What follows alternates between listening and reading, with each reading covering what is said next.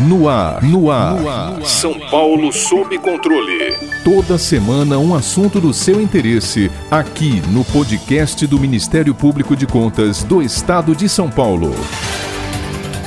Segundo dados de 2017 do IBGE, a maior parte da população brasileira é negra. 54% das pessoas se autodeclaram pretas ou pardas. Apesar disso, essa maioria permanece fortemente excluída do ensino superior, ocupando postos de trabalho de menor qualificação e com renda mensal inferior à da população considerada branca. Ações afirmativas, como as leis de cotas para o ensino superior e para vagas em concursos públicos, tentam corrigir tais distorções sociais, propiciando uma maior participação dos grupos discriminados nas áreas da educação, do trabalho e no próprio reconhecimento cultural o assunto é secular e, ao mesmo tempo, absolutamente contemporâneo. Para aprofundarmos a reflexão, convidamos o doutor em Direito Processual, procurador do município de Mauá e advogado voluntário da ONG Educafro, doutor Irapuã Santana. Doutor, em mais de oito anos da promulgação da Lei de Cotas para universidades e quase sete da Lei de Cotas no serviço público, é possível fazer um balanço positivo do período? O mecanismo de reserva de vagas é o caminho mais apropriado para o alcance da plena igualdade racial?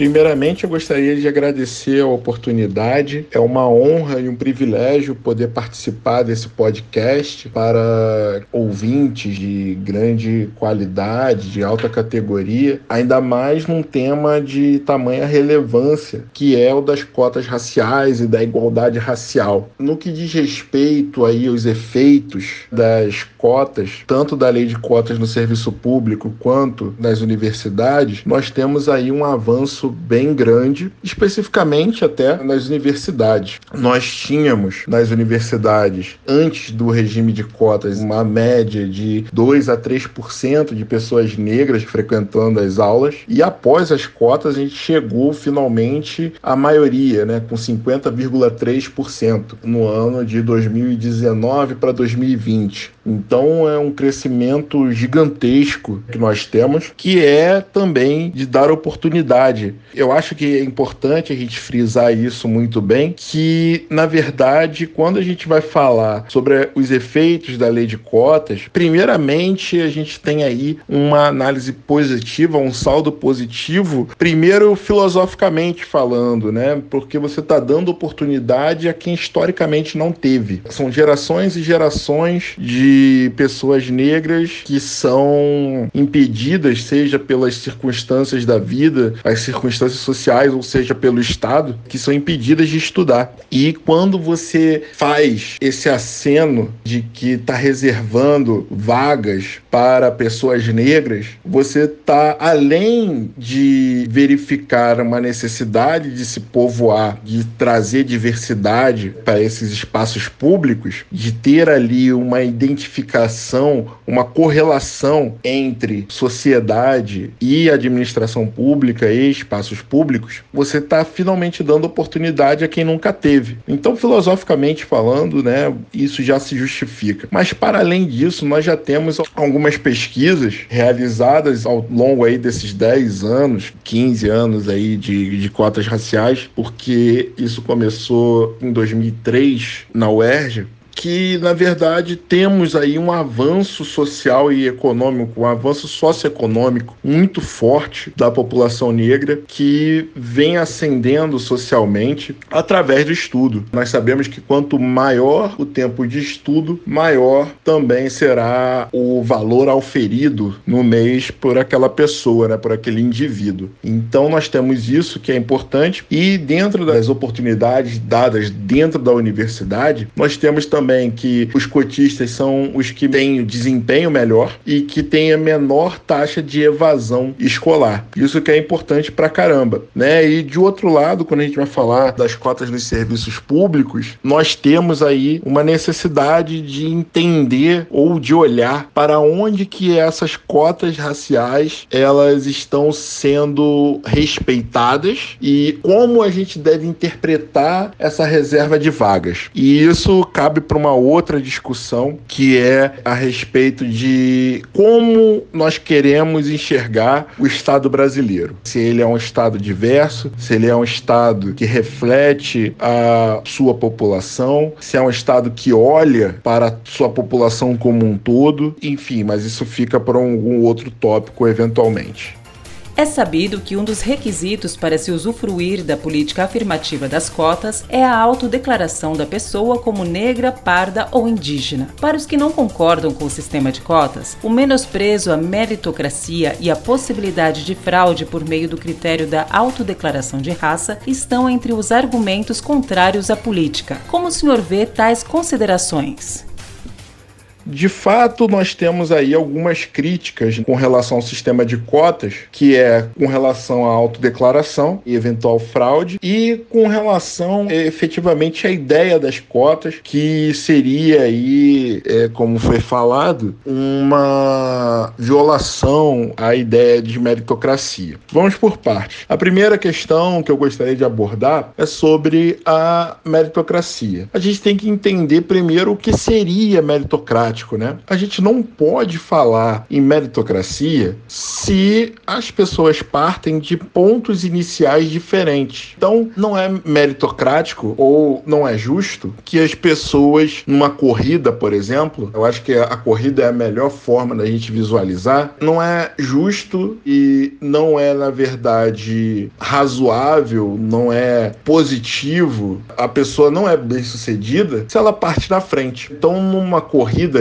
de 100 metros rasos, não pode uma pessoa partir do ponto de 100 metros e a outra partir do ponto de 200, né? Logicamente, a pessoa que parte na frente, ela vai chegar primeiro. Obviamente que pode acontecer de que a pessoa que parte de trás pode chegar na frente da pessoa que partiu do ponto dos 100 metros, mas o resultado natural é justamente esse, é de que as pessoas devem partir do mesmo ponto e aí sim se colocar a questão meritocrática. A pessoa vai ter méritos de ter chegado lá na frente nesse ponto, nessa questão. Então, a gente não pode trazer a meritocracia em questões que são que a desigualdade ela é muito evidente, né? Então, esse é um primeiro ponto. O segundo ponto seria com relação à questão das cotas, né, por fraude, autodeclaração.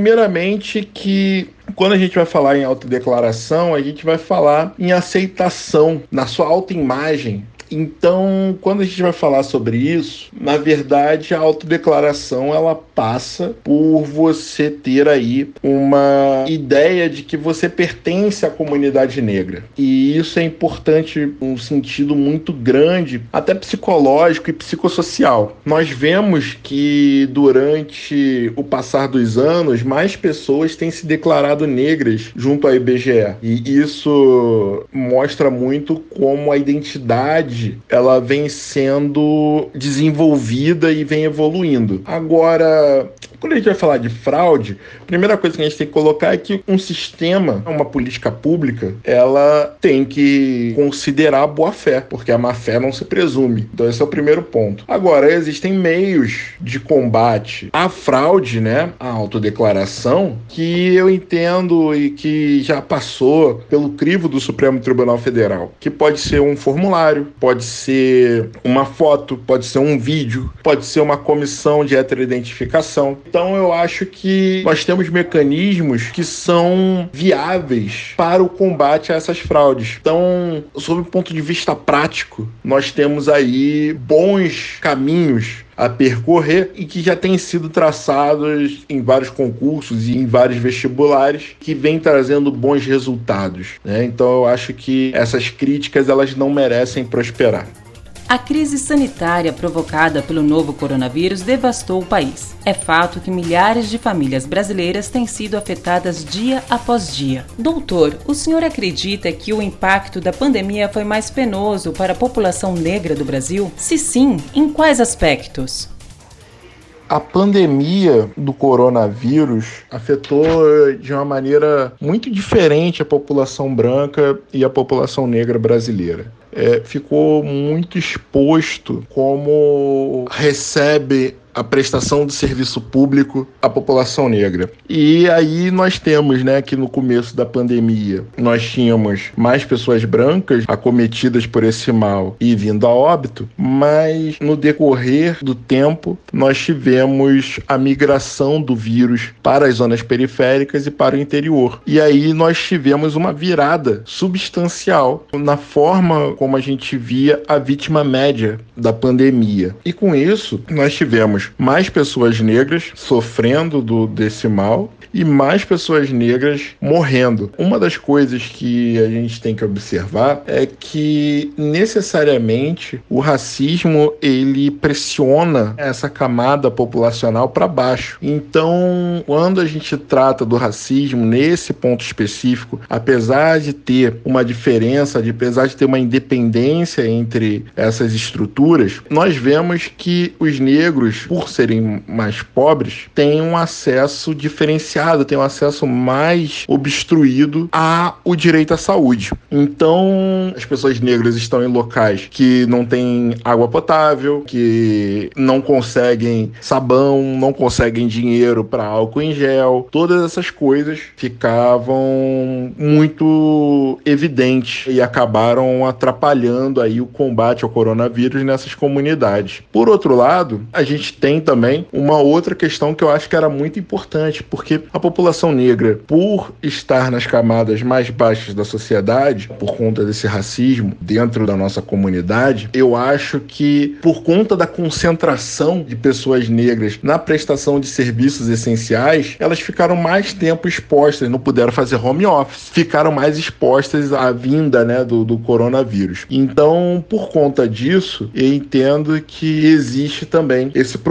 Para além disso, nós temos aí um outro ponto, que é o fato de que as pessoas negras elas vêm com comorbidades, elas têm maior incidência de obesidade por conta da má alimentação, que é por você não ter dinheiro específico para ter uma alimentação saudável, tem maior incidência de diabetes e maior incidência de hipertensão. Então você tem ali uma maior incidência de comorbidades dentro da população negra, que torna aí uma zona de risco. E por fim, a gente ainda tem o chamado racismo institucional da saúde, no qual os profissionais de saúde eles tratam a população negra de maneira pior do que a população branca. Então, o negro ele tem acesso a serviços e aparelhos piores do SUS e da saúde, enfim, para conseguir se tratar. E aí, além disso, quando ele consegue se tratar, ele é tratado de uma maneira pior. E isso já tem alguns estudos, inclusive declarações do próprio Ministério da Saúde a esse respeito. Então, nós temos aí alguns fatores que mostram como a população negra ela fica mais exposta e tem um grau maior de dificuldade de se recuperar, porque primeiro que não consegue ter acesso a um serviço público e depois com relação à questão da qualidade. Então, com certeza, houve aí um prejuízo muito maior para a população negra brasileira com relação ao combate do coronavírus. Para ficar por dentro de outras notícias do Ministério Público de Contas de São Paulo, siga-nos nas redes sociais ou acesse o site www.mpc.sp.gov.br.